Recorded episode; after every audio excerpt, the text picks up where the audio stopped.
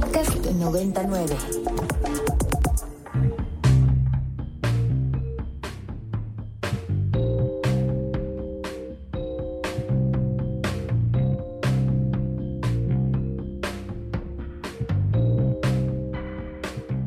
Desde el estudio B de Ibero 90.9, esto es Control de Cambios, una producción de Ibero 90.9 y la revista Nexos.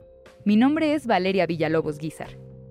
Desde hace años escuchamos férreas y controversiales discusiones en torno al mal llamado borrado de las mujeres. Un debate que busca poner en jaque la legitimidad de las mujeres trans para nombrarse como mujeres. Esta discusión no solo ha dividido a feministas de todo tipo de corrientes, sino que ha traído nuevas y muy delicadas formas de discriminación y transfobia. Marta Lamas, investigadora titular en el Centro de Investigaciones y Estudios de Género de la UNAM, me acompaña para hablar de este tema. Antes de ahondar en el borrado de las mujeres y entrar a esa discusión puntual, me gustaría ir varios pasos para atrás. ¿Cuál es la distinción entre sexo y género? Bueno, el sexo lo determina los cromosomas, ¿no? Y es lo que hace que hay, exista una determinada anatomía que básicamente podemos clasificar en hembras, machos biológicos y personas intersexuadas que tienen un cromosoma de más o una diferencia. A esa, digamos, clasificación, la simbolización que hace la cultura y el propio psiquismo de las personas hacen que se sientan mujeres o se sientan hombres. Entonces, digamos, la, la división entre sexo y género ha existido en todas las culturas, ¿no? Hay culturas en donde a las hembras biológicas les adjudican cierto tipo de características o de tareas muy distintas a las que nos adjudican aquí en México. Y, sin embargo, digamos, todas las personas usamos básicamente la diferenciación de género. Hablamos de mujeres y hablamos de hombres y cuesta trabajo recordar que abajo de las mujeres puede haber hembras puede haber machos biológicos o puede haber personas intersexuadas, de la misma manera que abajo de los hombres puede haber hembras, machos biológicos y personas intersexuadas. Es una cuestión metodológica que vale la pena cuando hay una discusión política tenerla, digamos, muy presente. Es un tema de clasificación y los temas de clasificación están atravesados por los cambios en el conocimiento y por los cambios políticos también. Y por lo general, ahorita tú ya mencionaste eh, como las condiciones intersexuadas, pero por lo general la condición sexuada se piensa de manera binaria. ¿Cómo explicas la condición no binaria u otras variabilidades? Bueno, porque la condición no binaria quiere decir que frente a este esquema binario hay personas, seres humanos, que se sienten que son algo distinto, que no son este esquema tradicional de mujer o esquema tradicional de hombre, sino que pueden o combinar sentirse ambas cosas al mismo tiempo en distintos momentos o algo distinto.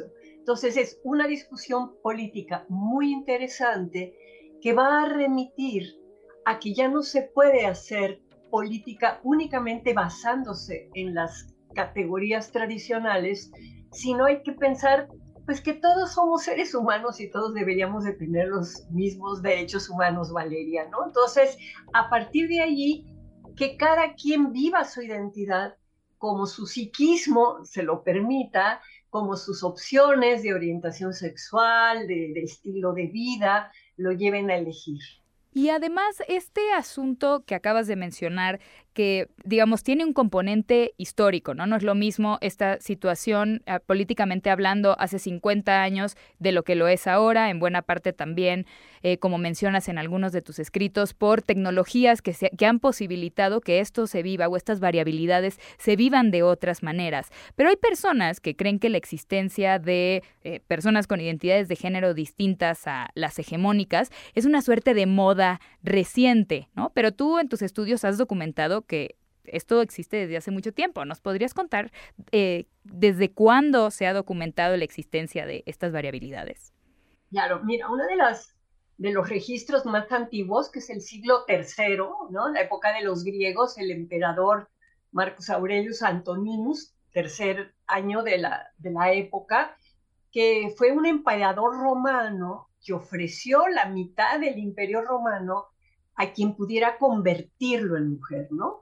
A él lo obligaron a casarse, probablemente no tuvo relaciones sexuales porque con la mujer que, que lo casaron porque nunca tuvo hijos, y él se va a enamorar de un esclavo que era así como su chofer, ¿no? Este que lo llevaba en esas carriolas extrañas que tenían los romanos, ¿no? Que se llamaba Heriocles, el esclavo, y, y el emperador se va a vestir con ropas de mujer lo cual a la viril Roma pues no le gustaba nada ese eh, emperador, ¿no? Digamos, ese es uno de los registros más antiguos, pero además en, distintas épocas en la cultura occidental ha habido casos muy conocidos, ¿no? Tanto de la nobleza, de la aristocracia, el, abate de Choisy, por ejemplo, en términos del mundo eclesiástico, y en otras culturas, Valeria, lo interesante ha sido que han sido más flexibles en el género de las personas, ¿no? Entendiendo que aunque básicamente tienes cuerpo de hembra y cuerpo de macho, han permitido que las personas vivan como un tercer sexo, como un cuarto sexo, una tercera o cuarta categoría. Y de esto hay una literatura antropológica muy abundante, ¿no?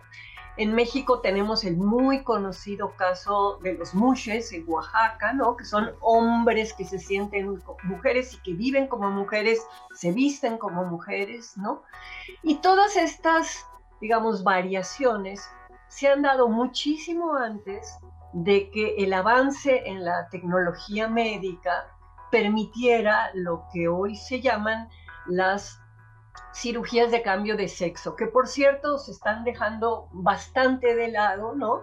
Y más que nada son intervenciones de orden endocrinológico, hormonal, tomar hormonas para ajustarse a un cierto aspecto y poder vivir como una persona, digamos, de un aspecto que internamente al que se siente pertenecer, aunque la biología con la que nació no, no le ofrezca esa posibilidad tan claramente.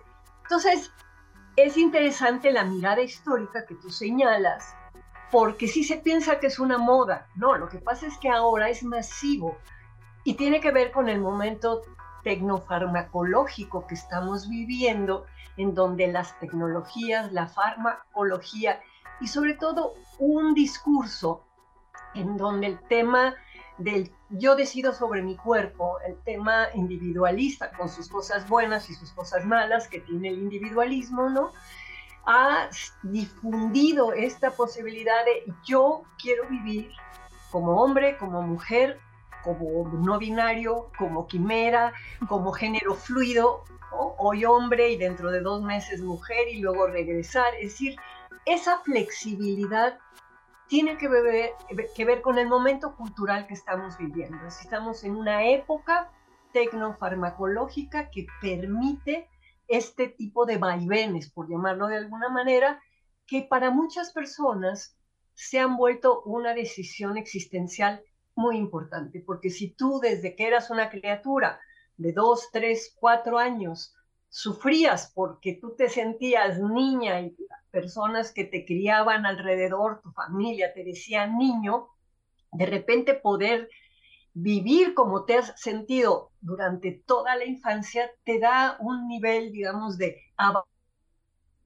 abatir ese sufrimiento y de una posibilidad de asumirte tal cual tu psiquismo te ha, digamos, construido, ¿no? En, términos, por así que psíquicos, perdón la redundancia. Y ahora que has aclarado como estos primeros pasos que eran necesarios para llegar a nuestro punto, la diferencia entre sexo y género, que además son eh, multifactoriales y multidimensionales, ¿no? Son realidades biopsicosociales, eh, con un montón de variabilidades entre medias que van mucho más allá del binarismo con el que comúnmente se piensan Ahora sí me gustaría que entráramos al tema de qué es el borrado de las mujeres, que es algo que escuchamos mucho.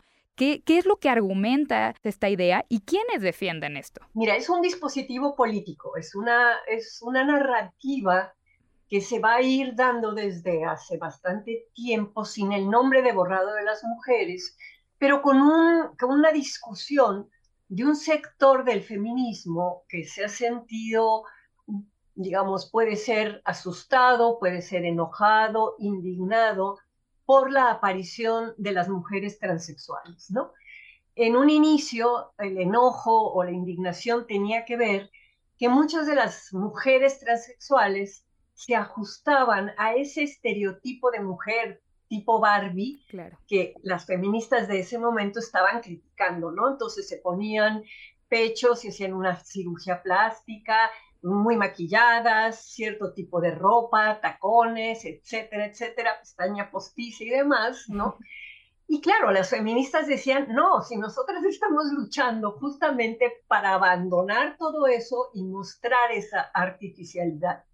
Ese movimiento que va a arrancar, digamos, a finales de los años 70, principios de los 80, se ha ido ampliando, ¿no? Sobre todo en Inglaterra, ha tenido, digamos, una fuerza muy, muy grande y ha construido algo que se llama la Declaración Mundial de la Mujer o la Declaración Internacional de la Mujer, Women International Declaration, ¿no?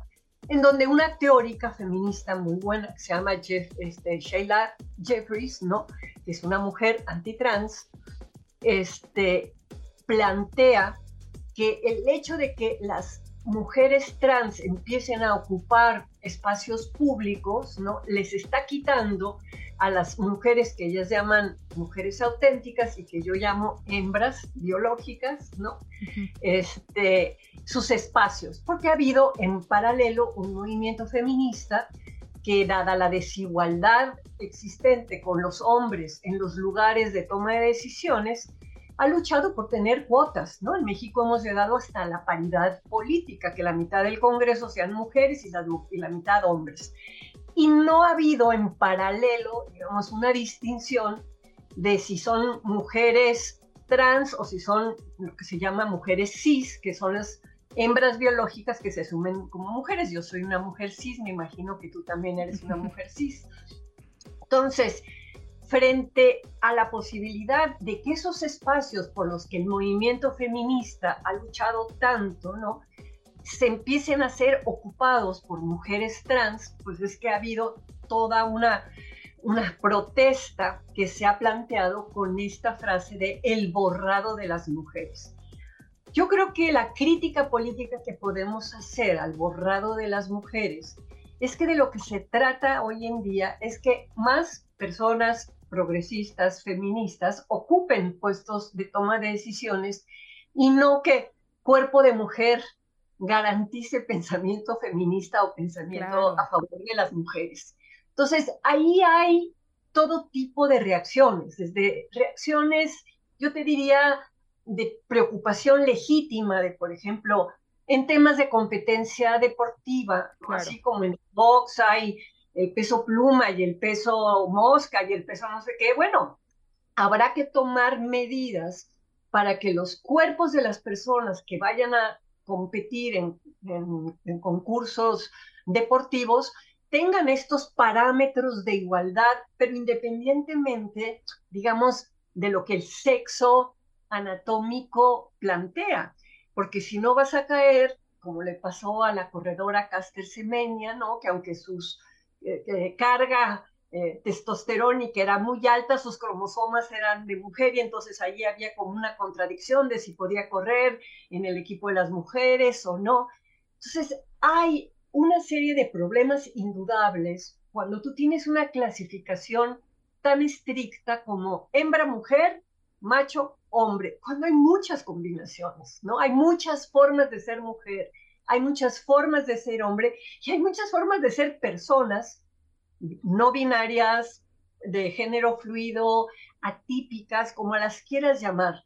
Entonces, hay un problema de clasificación actualmente y creo que no es muy atinado usar un arma política como decir es que se, se, están borrando las mujeres. No, están apareciendo nuevas identidades y tenemos que ver cuáles van a ser los protocolos de participación, las diferencias que tenemos que tomar en cuenta frente a esas nuevas identidades. Que ha habido muchos casos, no solamente los que mencionas, por ejemplo, en temas deportivos, que se pueden ver, se puede ser muy evidente el asunto de la competencia, además muy visual, ¿no? Que eso no, se da en todos los casos, pero también ha habido situaciones que alimentan este tipo de narrativas, muy probablemente desde lugares muy equivocados, ¿no? Eh, en uno de tus textos mencionabas un problema que hubo con Fuerza, el partido Fuerza por México de Tlaxcala durante las elecciones del verano de 2021, en donde, si mal no recuerdo, eh, había una cantidad importante no, solo en Tlaxcala, sino en muchos lugares de, la República que estaban eh, compitiendo por gobernaturas y con este, este tema de las cuotas, muchas, muchos hombres se presentaron como mujeres trans simplemente para poder competir y demás, ¿cierto? Por eso, personas este, nefastas y mentirosas y tramposas van a existir, ¿no? Y habrá hombres tramposos que, que, se hagan pasar por mujeres trans, pero el tema es otro, es un tema mucho más complejo que pasa por el tema de qué es lo que hace que te sientas mujer y qué es lo que hace que te sientas hombre y hasta dónde lo que tú te sientes es aceptado y reconocido en la sociedad donde tú vives y hasta dónde la ley te protege para vivir con la identidad que tú quieres, ¿no? Y hasta dónde hay oportunidades laborales, educativas y hasta personales de relación con esa identidad. Entonces, los casos de hombres tramposos que han asumido la identidad, ¿no? No pueden ser utilizados para cuestionar desde ahí el tema de si las mujeres trans deben de tener una legitimidad o no. Es decir, es como algo de otro orden. Claro que vamos a encontrar también entre las personas trans personas buena onda y personas mala onda, pues si son seres humanos como nosotros, ¿no? Es decir, ¿qué vamos a hacer? Entonces de repente alguien te dice, no, es que en tal lugar una mujer trans agarró, gritó, pateó, hizo no sé qué. Sí, no lo dudo, es un ser humano, ¿no? Entonces, eh, creo que hay que distinguir esos dos niveles, es decir, los casos concretos de cuestiones, pues o de violencia o de mala educación o de trampa, van a existir igual que existen en la población cis. Por supuesto. ¿No? Es decir, los trans y los cis somos seres humanos y vamos a estar repartidos con buenas o malas características en los dos lados, ¿no? No es que toda mujer trans va a ser un ángel de, pureza y de decencia, no, para nada, ¿no? Entonces, no es por ahí la discusión, Valeria, veo que tú lo tienes bastante claro. Y es que es muy fácil encontrar estos ejemplos del borrado de las mujeres diciendo, es que en realidad son hombres malignos que van a aprovechar este, este vestuario para meterse en los baños de las mujeres y atacarlas. Y como dices, esa no es la conversación, ¿no? Esos son actos más bien de, focalizados de hombres que no pueden ser utilizados como botín político para negarles derechos eh, a, a comunidades que han estado muy fuertemente afianzadas a la lucha, ¿no? Y los hombres malignos, eh, sin necesidad de vestirse de mujeres, ya están violando mujeres, ¿no? Y las están asesinando. Entonces, el tema no es ese, y sí creo que vale mucho la pena hacer una reflexión en ese sentido. Es decir, ¿para qué sirve una retórica que habla del borrado de las mujeres más que para alarmar de una amenaza? Cuando yo creo que estaría genial que nos borráramos las mujeres y los hombres también y nos empezáramos a ver como seres humanos que podemos querer asumir ciertos mandatos de la feminidad o de la masculinidad o un cierto aspecto de hombre o de mujer, pero que la discusión ética va por otro lado, va por la conducta de las personas y no por el aspecto de las personas. Entonces, así como hubo un gran movimiento que sigue vigente para decir el que la persona tenga la piel más oscura, los negros, ¿no? Las personas negras o de origen afroamericano, ¿no? Son igual de humanos que las personas que tienen la piel blanca y que ha habido toda la lucha sobre el racismo que sigue vigente, ¿no? Bueno, claro que ha habido de repente alguna persona afroamericana que ha cometido delitos, pero tú no puedes generalizar con respecto a todas las personas, ¿no? Entonces, distinguir las conductas de la condición y la condición trans de lo que te está hablando es de una cuestión psíquica y lo que nos cuesta muchísimo trabajo en México sobre todo, el discurso psicoanalítico no tiene el estatuto de saber y de legalidad que tiene en Francia o que tiene en Argentina, que son sociedades en donde el psicoanálisis es algo absolutamente difundido y en donde las interpretaciones psicoanalíticas están vigentes en la política. Y yo creo que hay que empezar también en la psicopolítica y en el mundo de la discusión política a meter el tema del inconsciente, Valeria. Y además, como dices, hay algo que parece que solamente como si perdonáramos a la gente que pertenece a, otro tipo de, de, variabilidades sexuadas, si son románticamente ideales, ¿no? Y si son siempre perfectas y no seres humanos que, como bien dijiste, habrá de todos tipos, eh, sabores y colores. Y además, pues no olvidar que esto trae consecuencias reales para gente, ¿no? Trae consecuencias materiales para la gente, ¿no? Que eso es al final lo más importante, más allá de que pueda traer repercusiones en cómo los distintos movimientos feministas trabajan en colaboración o al contrario, ¿no? Se disgregan, pues esto trae consecuencias para las mujeres trans. lo que es muy interesante es como hay un discurso de avanzada, progresista, que ya se está empezando a asumir en ciertos espacios gubernamentales, es decir, el que la Secretaría de Relaciones Exteriores este año haya planteado la posibilidad de un pasaporte en donde ya no está la etiqueta de si eres hombre o si eres mujer, ¿no? Digo, tiene que ver con una discusión intelectual basada en el conocimiento de que esas etiquetas ya no son suficientes para muchas gentes que no se sienten representadas, o que la Suprema Corte, en su última resolución maravillosa sobre el tema del aborto, esté hablando de personas con la capacidad de gestar, que son básicamente hembras biológicas, pero que viven como varones, como hombres, son hombres trans que han quedado embarazados, ya sea porque han vivido una violencia o porque han decidido que de todas maneras quieren tener hijos, ¿no? Aunque su condición social de género sea la de hombre, pero su posibilidad biológica es la de hembra. Entonces, que la Suprema Corte hable de personas con la capacidad de gestar, que la Secretaría de Relaciones Exteriores haga eso, son indicadores de un debate que tiene que ver con esto, que es el debate sobre cómo clasificamos a los seres humanos y hasta dónde es necesaria esa clasificación.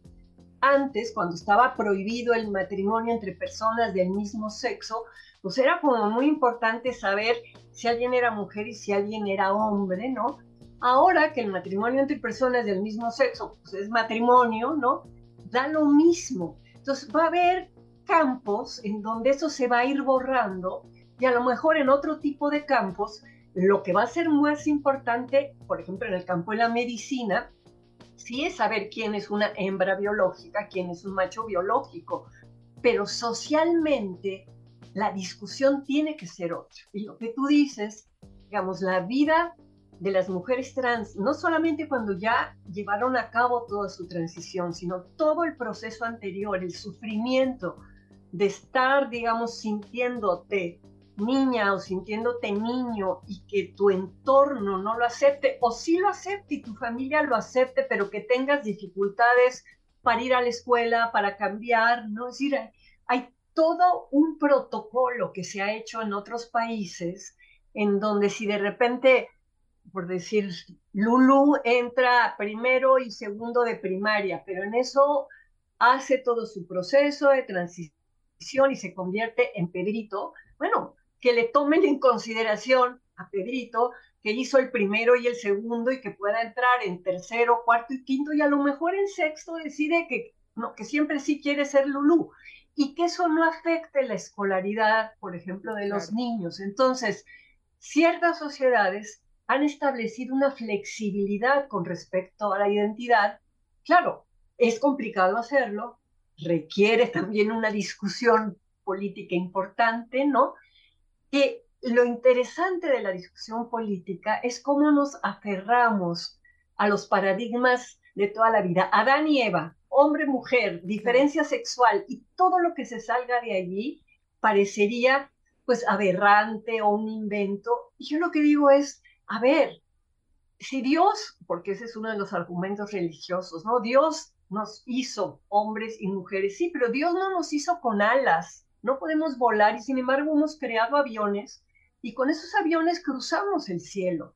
Entonces, y tenemos trasplantes de órganos, ¿no? Y una persona le puede donar el riñón a otra y una persona recién fallecida le pueden tomar el corazón para pasárselo a otra.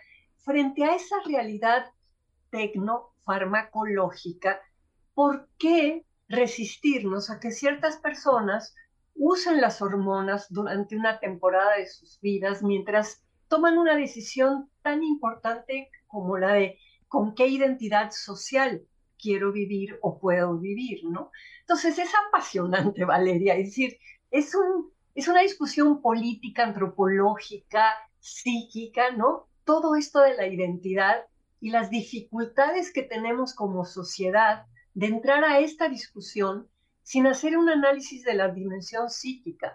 Por eso la consigna, que a mí no me gusta y de la cual discrepo, del borrado de las mujeres, lo que parecería es que hay un grupo de locos, ¿no? Que quieren atentar contra los derechos de las hembras biológicas. Y para nada, es al contrario, es así como buscar esta condición humana común que todas las personas tenemos. Marta Lamas es antropóloga y feminista y pueden encontrar sus textos en www.nexos.com.mx diagonal control de cambios.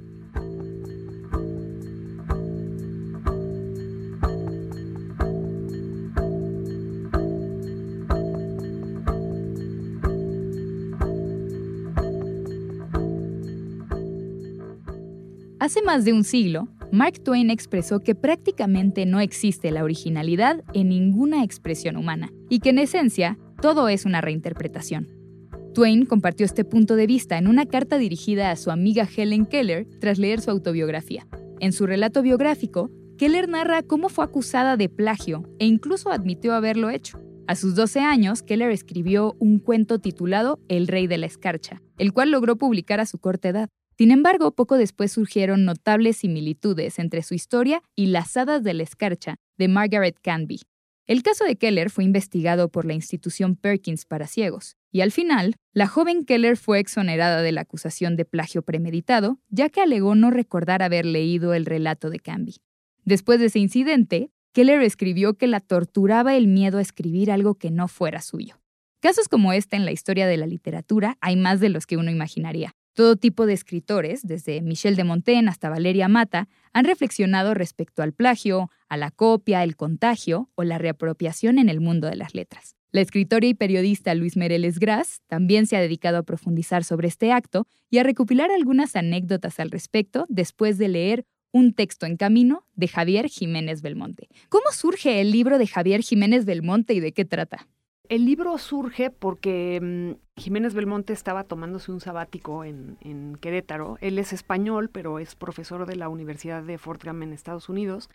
Y surge porque, a la par de sus investigaciones académicas, se puso a escribir una novela. Y entonces ya como que por esa época ya había terminado la novela, la mandó a dictaminar a una editorial y estaba como escritor primerizo así nervioso esperando la respuesta. Y entonces cuando finalmente recibe la respuesta positiva de esta editorial en España, que sí le van a publicar su novela, que se llama Destierros, recibe la noticia que sí, y entonces va a un, ahí en Querétaro, a la, a la librería La Comezón, que ya no existe, pero... Sí, una pena, buenísima. Sí, y, y llega y de la mesa de novedades agarra un libro de Raduan Nazar, y le da la vuelta y empieza a leer la contratapa y, o sea, como que se le empieza a hacer un hoyo en el estómago porque siente o piensa en ese momento que lo que está leyendo en la contratapa de ese libro se parece muchísimo a, lo que él escribió. Y entonces empieza a entrar en pánico, así de, compra el libro, se lo lleva, lo lee, y luego lo comenta con dos amigos editores y platicando y todo, le sugieren, oye, ¿por qué no escribes un libro sobre este proceso? Y entonces él así como entre pues los nervios y todo eso, se pone a escribir este texto que está increíble porque va narrando, o sea, toda su, como toda su relación con, con la escritura y este, tiene una frase buenísima que dice que este libro es uno de plagios, de sazón y fe vacilante en la escritura. Mm. Y entonces es, es como lo sigues en todo su proceso, ¿no? Y, y, y como que por ejemplo, él, habla mucho de la palabra efervescente, la, menciona mucho, y como que me hizo pensar mucho en eso, ¿no? Que, su mente estaba como trabajando. como en ebullición, así, como en movimiento. Peleándose un poco con él mismo y, o sea, como que te deja acompañarlo en esa en esa como búsqueda un poco a veces angustiante y a, veces no del texto que escribió y si realmente lo que está muy interesante es que el libro tiene una introducción de Gonzalo Meyer que Gonzalo Meyer hace una pregunta muy buena que dice ¿se puede plagiar un texto que no se ha leído? Claro.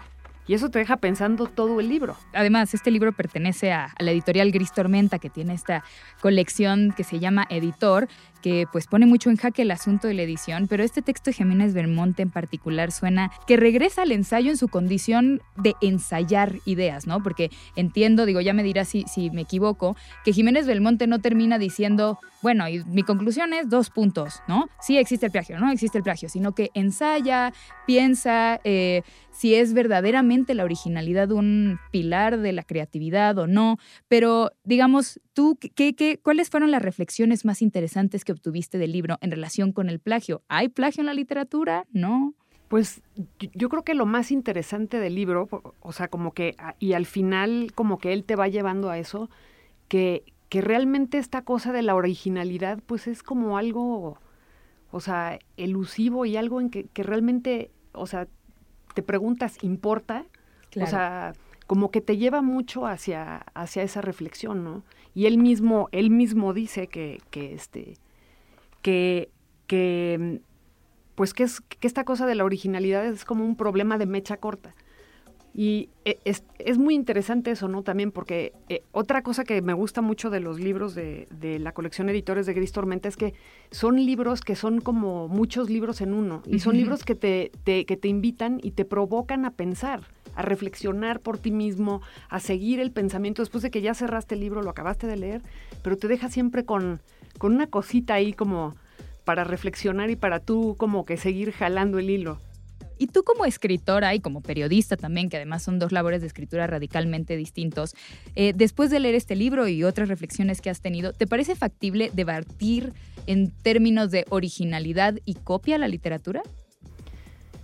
Pues yo creo que es como un buen debate pero, pero como que entre más lees y entre más vas viendo, más te das cuenta que, que realmente no es algo que, que, sea pues esencial, ni, ni como que lo ves en, en, libros como El grado cero de la escritura de Barthes, o lo ves en este libro increíble también de Plagie, copia, manipule, roba, robe, escriba, este libro de, como dice la autoría, dice, no solamente Valeria Mata, que me encanta, eh, que, que realmente es algo que como que hay que reflexionar sobre el tema, pero no es algo que, no es algo que importe. Que no es constitutivo de la creatividad, ¿no? Como si la creatividad tuviera que ser de cero o por generación espontánea, ¿no? Muchas veces yo creo porque tenemos muy encumbrada la noción de el genio y el escritor individual, ¿no? Que piensa solo, que maquina solo y que crea solo, cuando en realidad, pensando en este libro de Valeria Mata, que a mí también me encanta, eh, se trata muchas veces de contagios, o, como dice Jonathan Lentham, que tiene este libro fantástico de Contra la Originalidad, de elegir su uno un linaje desde el caos. Yo creo que siempre estás, cuando escribes, yo creo que siempre te estás influido por los escritores que lees. Y como que además siento que te acompañan, ¿no? O sea, este, y, y algo que, que, que, me gusta mucho, e, eso que estabas diciendo de los contagios, viene en un epígrafe de, de Deleuze que es súper, súper interesante. Y además esta, esta cosa que también Barthes dice en su libro, que la escritura viene de un lugar muy personal de cada escritor. O sea, y, él, él habla en específico, esta cosa habla sobre el estilo y que eso es algo de cada quien. Y entonces e, eso también te hace reflexionar como, pues todos, o sea, como que está todo allá afuera, pero se destila de una manera muy particular según la persona. Porque nadie va a tener el mismo recorrido, ni el mismo bagaje, ni va a haber leído los mismos libros, ni. Y entonces eso, eso es lo que, eso es lo que lo hace rico e interesante, ¿no? O sea, que, que por ejemplo, en, eh, este, en, en, Montaigne, Héctor Bianchotti habla en, en, un discurso que dio sobre cómo había como 53 como citas de Montaigne en, en, sus ensayos y había incluso cosas que no había acreditado, pero, o sea, él lo tomó y hizo de eso algo increíble. Y esas cosas que tomó de Séneca o de otros escritores, como que las transformó y nos dio algo diferente. Y entonces yo creo que es como eso, como olas sucesivas como de, de, de, pues de conocimiento que se van haciendo como algo enorme. Que tiene entonces los dos componentes, ¿no? Por un lado, una individualidad que es yo voy a digerir todo eso que leo de una manera particularísima porque solo en mí coexisten todas estas intersecciones, aunque incluso tú pudieras leer exactamente mi misma lista de lecturas, lo digerirías totalmente distinto, ¿no? Tú has escrito sobre este tema y mm, has retomado algunas anécdotas que relatan este tipo de plagios involuntarios, ¿no? No sé si nos podrías contar alguna que en particular te llame la atención o que te haya hecho reír o que te guste. Yo creo que como que la anécdota que me hizo como que empezar a escribir este texto fue que es la anécdota de, Cristina Peri Rossi y de Julio Cortázar. Cristina Peri Rossi en algún momento este, se va de, de Uruguay exiliada a España y Cortázar en esos momentos, este, bueno, en esos momentos no se conocían, pero Cortázar estaba en París escribiendo, estaba escribiendo este libro, así te llevaba ya un rato con él y llega también a una librería. El librero le entrega un libro y le dice, no, es que este es el premio Marcha, lo tiene que leer, solo tengo una copia, se la guardé a usted, aquí está. Y entonces eh, él se va a su casa, dice ahí, en, como lo narra súper super bonito, porque dice que eh, pone ahí un disco de Ray Charles. Y, este, y empieza a leer el libro y le empieza a entrar el pánico. O sea, pasa un poco como en Como Jiménez Belmonte. Así. tal cual, en librería. Tal cual. Con un buen librero, como en la comezón. Exacto. y entonces se da cuenta que el libro que está escribiendo es ese libro que tiene en las manos. O sea, y entonces decide escribirle una carta a Cristina Perirossi para decírselo le manda la carta a Montevideo. En Montevideo el, editor de marcha recibe la carta, sabe que Peri Rossi está exiliada, la manda a Barcelona y entonces ya eh, Peri Rossi desde Barcelona le, contesta a, a, Cortázar y de ahí tuvieron una relación entrañable. Luis Mereles Gras es escritora y periodista y pueden consultar lo que ha escrito en la revista en www.nexos.com.mx diagonal control de cambios.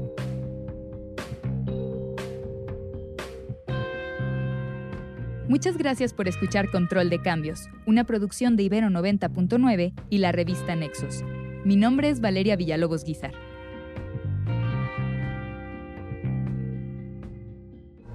Para más contenidos como este, descarga nuestra aplicación disponible para Android y iOS o visita ibero909.fm.